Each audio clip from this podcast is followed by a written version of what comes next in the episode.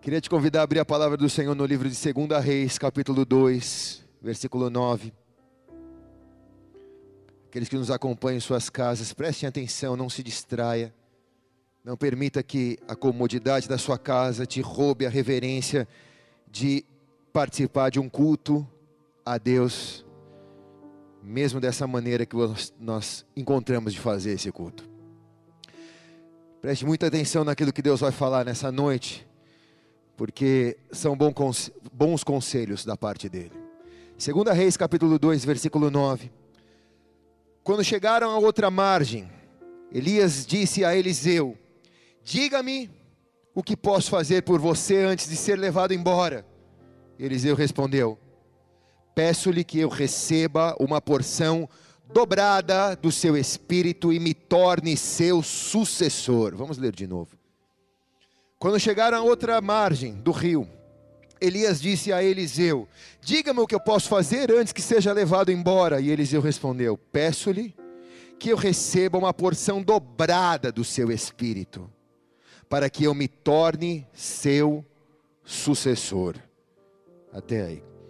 Coloque a mão sobre a palavra. Pai, essa é a tua palavra e ela tem poder de quebrar grilhões, abrir cadeias, romper paradigmas, mudar o céu das nossas cidades, transformar famílias, abrir portas ou fechar portas.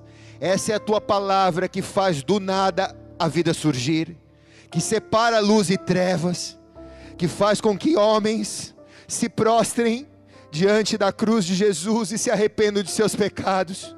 Essa é a tua palavra, a única viva e fiel que nunca será esquecida, apagada da história da humanidade. Essa é a tua palavra que perdoa pecados, que transforma pecadores em homens e mulheres santas. Por isso, Pai, faz essa palavra saltar deste livro em nossa vida nesses dias de desespero e faz com que as nossas vidas sejam, sejam transformadas pelo poder da tua palavra. A quem iremos recorrer se só tu tens as palavras de vida eterna? Para onde iremos se por onde formos o Senhor nos acompanha? Por isso estamos aqui, Senhor, apegados na presença do teu Espírito Santo. E tu, Espírito Santo, é para nós o nosso melhor amigo nesses dias. Por isso, vem e fala aos nossos corações, e te daremos toda a honra, glória e louvor em nome de Jesus. Quem concorda diz amém e amém. Se é para ele, faz melhor. Se é para mim, não precisa nem aplaudir. Vai.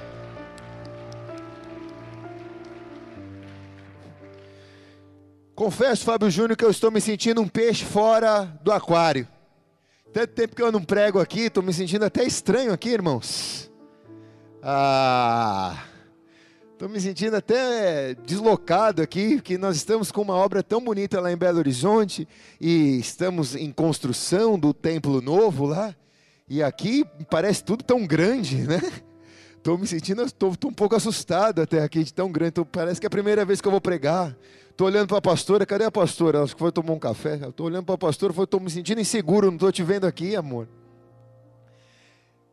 Amados, nesses dias de trevas, nós sempre buscamos bons conselhos da parte de Deus. Nos dias mais difíceis das nossas vidas, nós queremos ouvir esses conselhos e nada melhor do que ouvir os conselhos da parte de Deus. Me lembrando dos meus dias mais difíceis, eu me lembrei de alguns conselhos da parte de Deus. Então hoje eu não vou pregar, eu vou só aconselhar. Fala ou não fala, irmãos?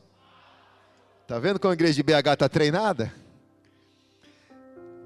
A primeira coisa que nós vemos é, nesses dias de trevas, a necessidade de nós termos uma mentalidade de graduação.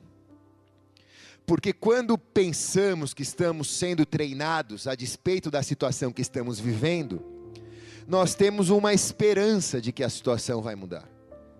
Quando eu tenho uma mentalidade de graduação e me deparo com um problema, com um obstáculo, com uma dificuldade, eu encaro aquele obstáculo, aquela dificuldade, como uma graduação, para que eu saia melhor daquele problema, para que eu saia aprovado daquele deserto, para que eu saia transformado, para que o meu casamento saia reformado, para que a minha fé saia de uma maneira resoluta daquele momento de dificuldade que eu estou vivendo. Agora, quando eu não tenho uma mentalidade de graduação, eu fico espiritualmente emburrecido, eu fico espiritualmente limitado, porque eu não consigo enxergar além das barreiras que eu estou vivendo. Posso escutar um amém aqui ou não? Então, primeiro conselho é mentalidade de graduação. Agora, uma mentalidade de graduação sozinha por si própria, ela não funciona. Porque se eu quero aprender, eu preciso ter referenciais para que eu possa me espelhar. É diferente você estudar nos livros e aprender nos livros. E é muito diferente você aprender no convívio com a pessoa. A Bíblia chama os discípulos de didaquê, que era um exemplo ou melhor, um, uma vida exemplificada com exemplos reais. Não eram como os fariseus, que eram teóricos e na prática não viviam o que falavam. Os discípulos falavam e viviam aquilo que Jesus ensinava para eles. Por isso a palavra discípulo vem disso. Então, se eu tenho uma mentalidade de graduação, eu preciso encontrar mentores. Há uma palavra que nós ministramos que nós falamos que no céu há uma faixa escrita: precisa-se de mentores. Porque nesse tempo que nós estamos vivendo, há uma falta de referenciais. As pessoas, elas ficam limitadas no seu crescimento, no seu desenvolvimento espiritual, por falta de referenciais humanos. Há um ditado evangélico na igreja que diz: não olhe para não olhe para homens, olhe para Deus. E de certa maneira isso é OK, mas é pobre demais. Eu queria ouvir o que o apóstolo Paulo disse para os discípulos dele: olhe para mim, me copiem, porque eu estou copiando a Cristo. Não olhem apenas para Cristo, mas se você quer um exemplo de Cristo mais, mais próximo de você, Pode olhar para mim, é o que o apóstolo Paulo disse. Eu posso ser um mentor para você. Eu posso te ensinar a copiar aquilo que Jesus me ensinou e que eu estou copiando ele. Mas a falta de mentores, a falta de referenciais no tempo de hoje, faz com que o crescimento das pessoas fiquem limitados e quando elas se deparam em situações como essa de pandemia que nós estamos vivendo, elas ficam perdidas porque os mentores pouco podem ensinar para as pessoas nesses momentos de trevas extremas. O que vemos nesses nesses exemplos bíblicos que eu vou citar, é nada mais e nada menos do que por trás de um grande homem sempre houve um grande mentor. Se olharmos para Paulo, para Marcos, não temos como falar de Paulo ou falar de Marcos se não falarmos de Barnabé. Geralmente Barnabé não aparece tanto quanto Paulo aparece, mas só houve um Paulo porque houve um Barnabé. Só houve um Paulo com uma mentalidade de graduação, porque houve um Barnabé com desejo de exemplificar o seu ensino para Paulo. Nós vemos nesse texto que lemos Elias e Eliseu. E vemos nesse texto exatamente essa dinâmica: um discípulo com uma mentalidade de graduação, olhando para o seu mentor e pedindo para o seu mentor o último ensinamento dele. E o pedido de Eliseu para Elias, o último ensino é: me dá ou me deixa beber do teu espírito, me dá a porção dobrada do teu espírito. E aqui eu quero só pontuar, porque todos nós sabemos que somos pessoas triunas, de corpo, alma e espírito. O nosso corpo veio do pó e volta para o pó. O nosso espírito veio de Deus e volta para Deus, mas a nossa alma, que é os nossos pensamentos, sentimentos emoções, quem realmente nós somos, como nós nos manifestamos na sociedade, como nós somos como pessoas, está dentro da nossa alma. E aqui, quero fazer um exercício com vocês. Fala ou não falo? Quando Deus derrama da unção dele sobre você, quando Deus derrama da presença dele sobre você, quando Deus derrama do Espírito dele sobre você, quando Deus te unge para algo, te unge para o ministério, te unge para uma vocação. Quando Deus derrama algo do céu sobre você, esse algo do céu cai em que esfera da sua vida? No corpo, na alma ou no espírito? Paulo está dizendo aqui que aqueles que se unem a Cristo são um espírito só com Ele. E a verdade que eu vejo aqui é que quando essa unção cai sobre nós, ela é abrigada na área do espírito do nosso ser. Porque na alma, nós já vimos tantas vezes as pessoas se emocionarem, chorarem e não serem transformadas e saírem e continuarem pecando, porque a alma é pensamento, sentimentos e emoções. No corpo, a alma, muitas vezes, quando recebe a unção, ela se manifesta com emoção, porque ela recebe uma marca celestial. Nós choramos, nós nos emocionamos, isso é normal, mas a unção não fica na nossa alma. Nós vemos as pessoas tremendo, as pessoas chorando, algumas pessoas que recebem a unção caem, mas caem no corpo, mas a unção não fica ali, a pessoa não fica caída o resto da vida. Dá cinco minutos ela levanta já. É assim ou não é? Às vezes, quando algumas pessoas vão orar por mim, eu não caio. E eu fico ali numa luta. Às vezes eu vejo que a pessoa fica chateada que eu não caio. Aí eu caio só para agradar a pessoa. Estou sendo sincero, mas é porque a unção não fica no corpo, irmão. Nem fica na alma. A unção fica no espírito. Quem está aqui diz amém, cara. Só que quando a unção cai no espírito, e aqui eu quero que você entenda uma química espiritual que acontece.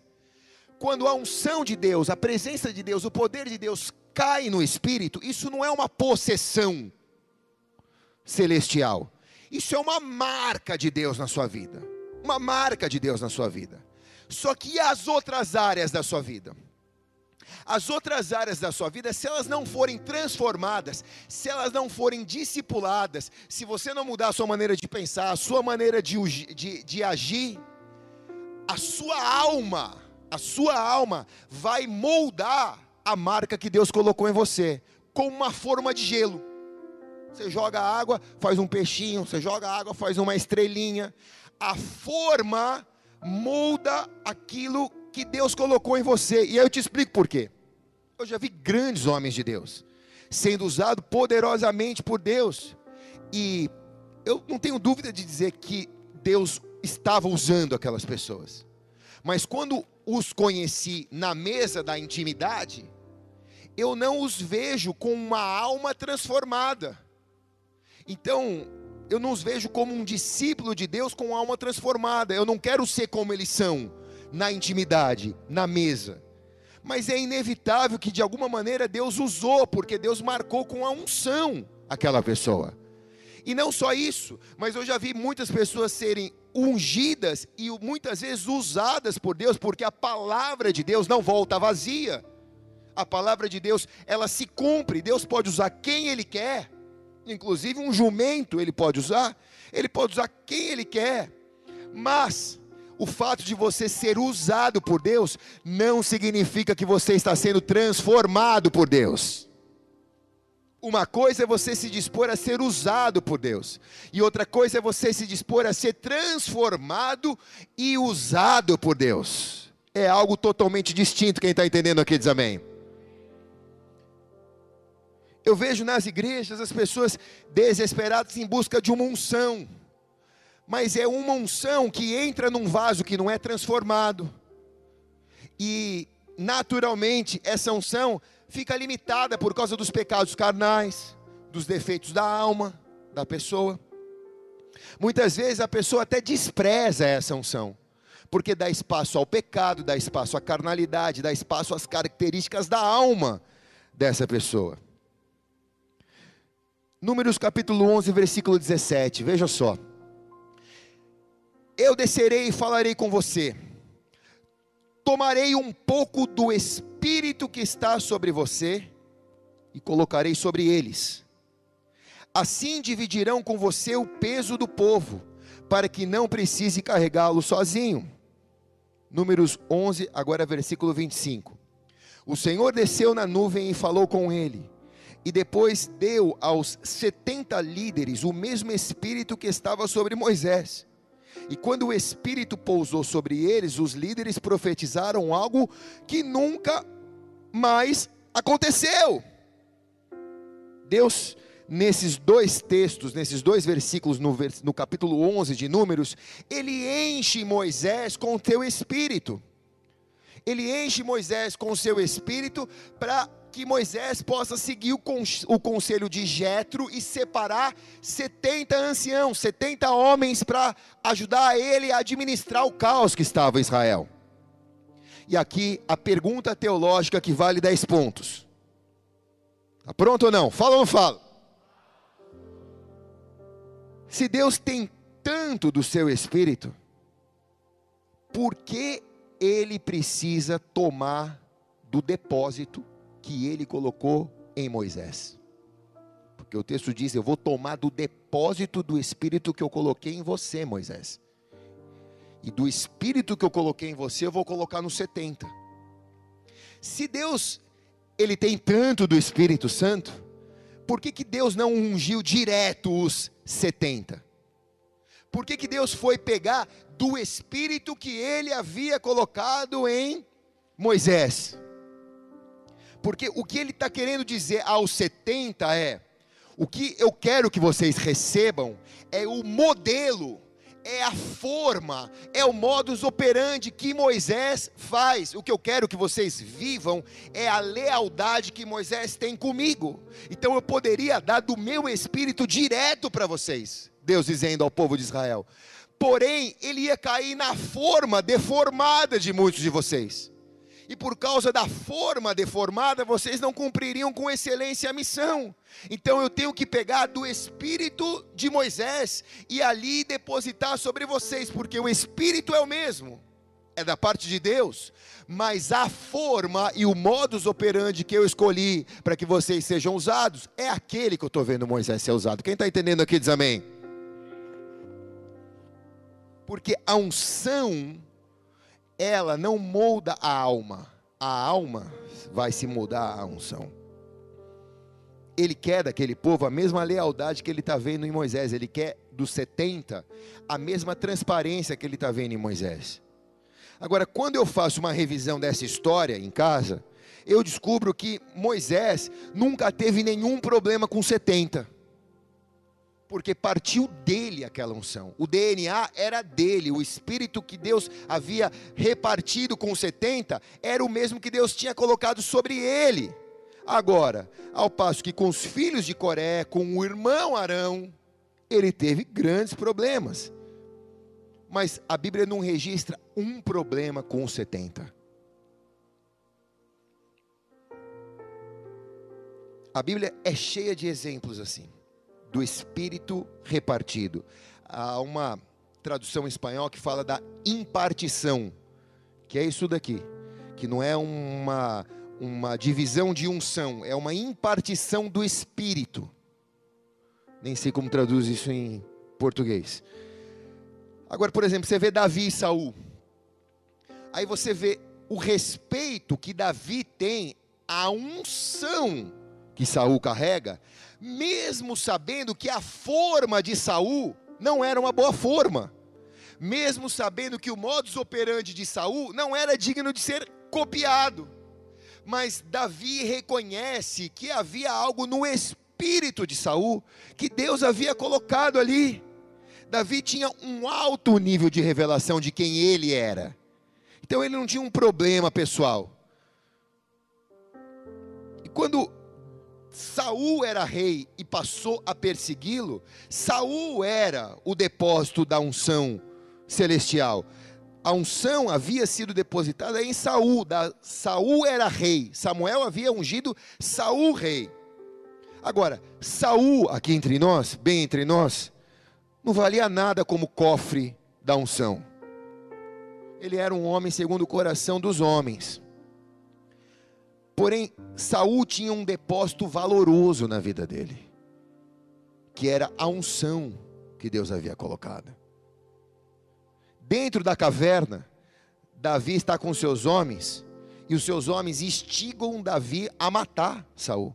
Saul ele está dormindo, vai matar ele. Davi vai e mata ele, Davi mata ele, Davi mata ele, Davi mata ele. Sabe o que Davi diz? Eu não posso tocar no ungido de Deus. Não concordo com a maneira que ele faz. Não acho correto o que ele fez. Não acho gostoso ser perseguido por ele. Mas eu não posso negar que ele é um ungido de Deus.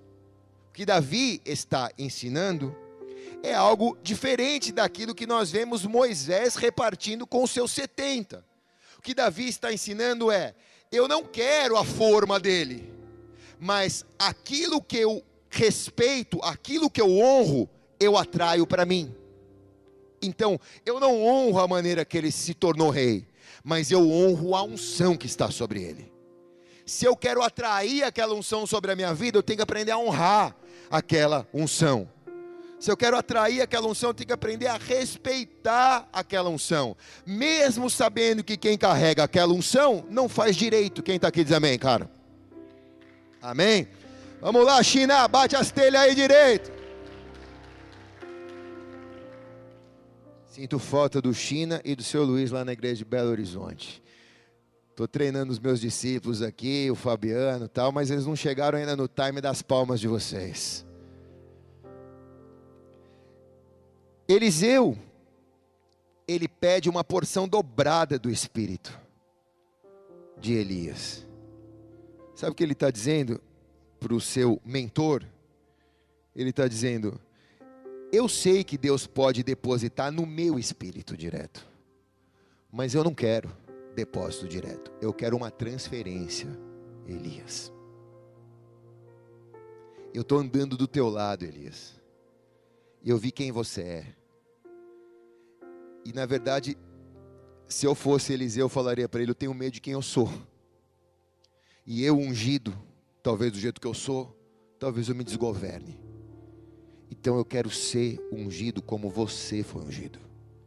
Eu quero do teu espírito sobre mim, Elias.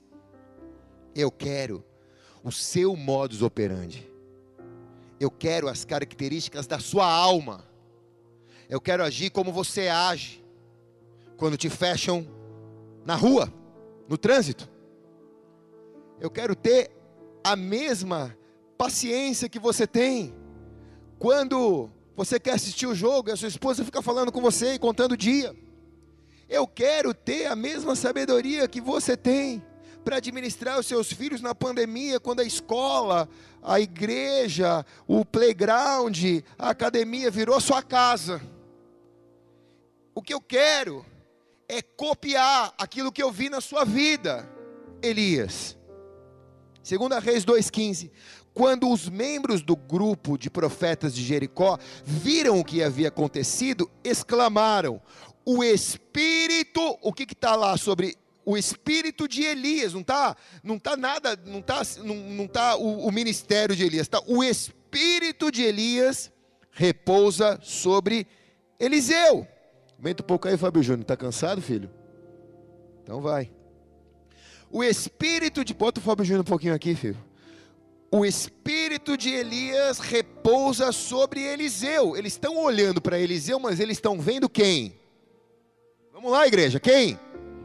Elias é Eliseu, pero no porque é também Elias. Porque houve uma transferência do Espírito. Você vê Paulo e Timóteo. Paulo escrevendo a carta para Timóteo, ele traz uma lista. 2 Timóteo 3,10. Tu, porém, tens observado a minha doutrina, o meu procedimento, a minha intenção, a minha fé, o espírito a longanimidade, o amor e a perseverança. Paulo está dizendo para o seu discípulo Timóteo: Timóteo, você já viu o meu amor, você já viu a minha conduta, você já viu a minha doutrina e você já viu o meu espírito. Uma pessoa, muitas vezes, pode te falar o que é certo, pode até fazer do jeito certo alguma coisa, mas você já teve a sensação de que alguma coisa no ar não te deixa sentir paz? Tipo, não bate no teu espírito? Você já teve essa sensação? Fala, cara, não tem nada de errado. Não tenho nada para apontar. Não quero acusar de nada, mas alguma coisa não está batendo aqui comigo, no meu espírito. Quem já teve essa sensação aqui diz amém.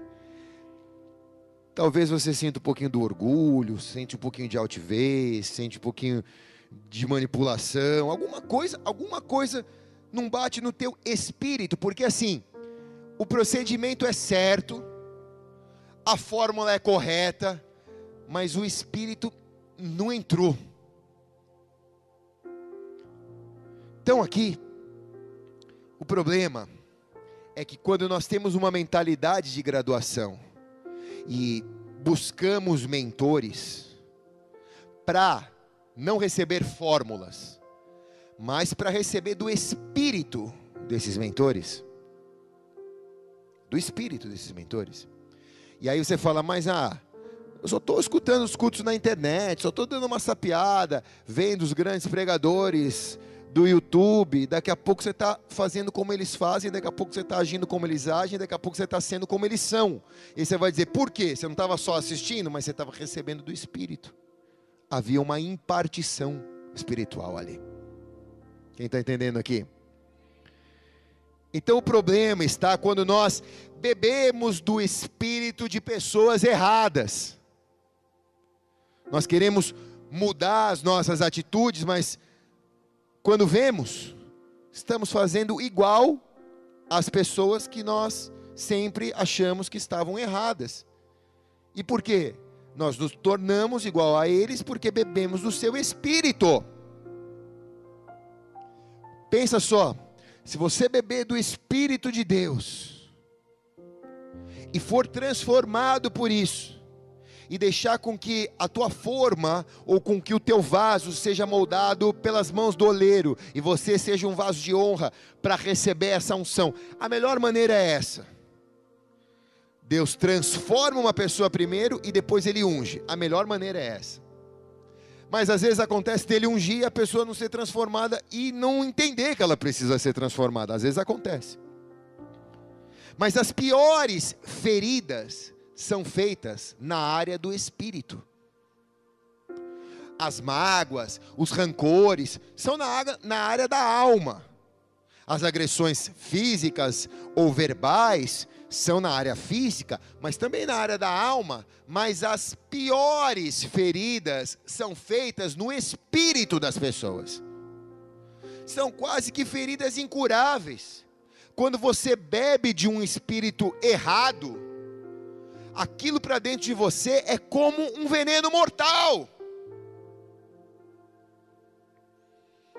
Sabe, não foi a droga, a prostituição, a mulherada que derrubou o diabo do céu. O diabo não saiu com a diaba do vizinho e foi jogado do céu.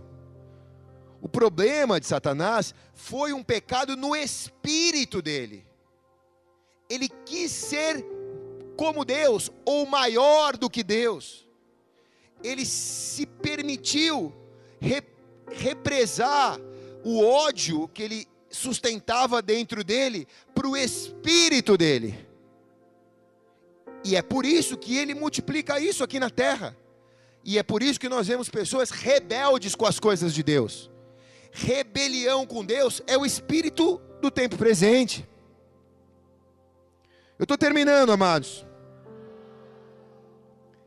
Gálatas capítulo 5, versículo 19 fala: supostamente são os pecados da carne, mas tem muito mais a ver com as atitudes internas da alma.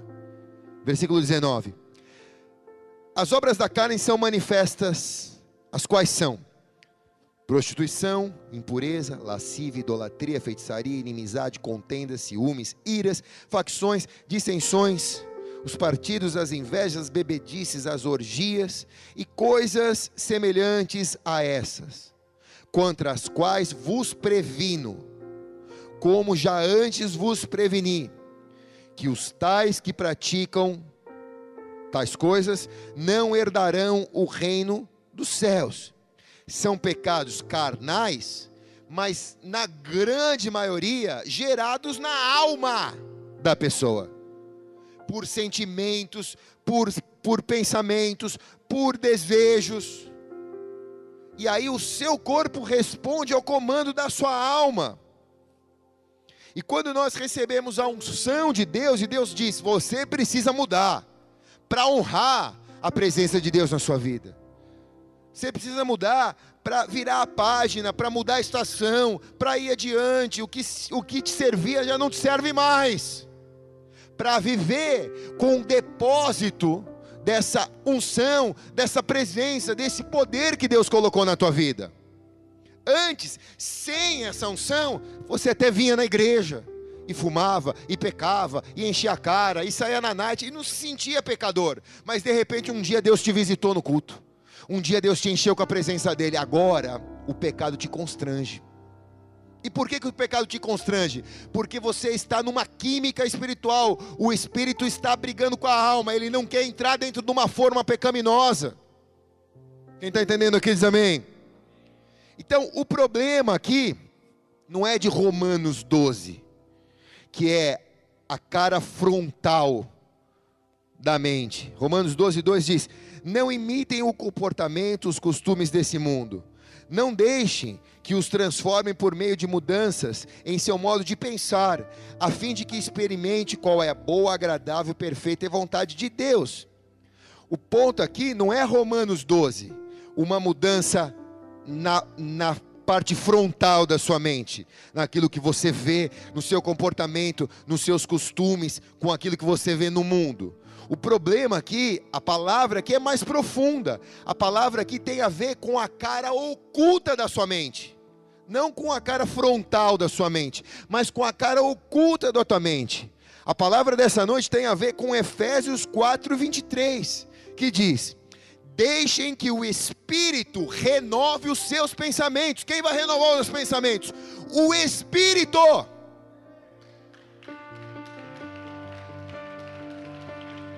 Romanos 4, 23. Deixem que o Espírito renove seus pensamentos e atitudes. Quer dizer, eu não fui mudado porque eu vi que tem que ser mudado. Eu fui mudado porque o Espírito me mudou mudou os meus pensamentos, mudou as minhas atitudes e revistam-se de uma nova natureza criada para verdadeiramente ser justa e santa como Deus é. Vamos dar uma salva de palmas bem alta a Jesus?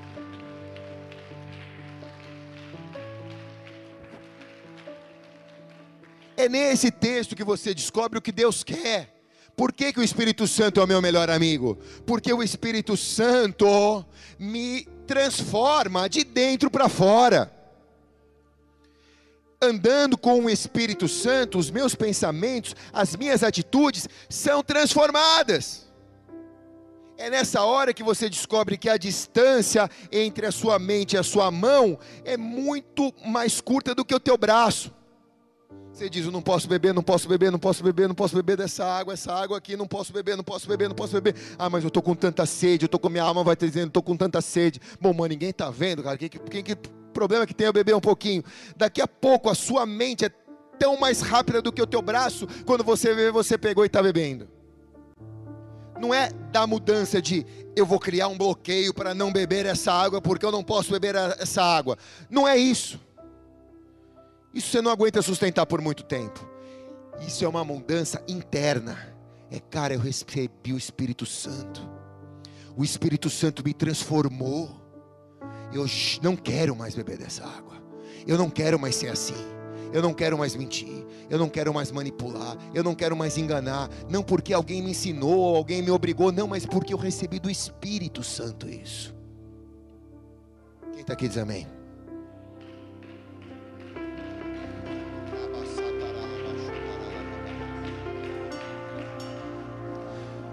É quando o seu espírito começa a marcar a vida das pessoas.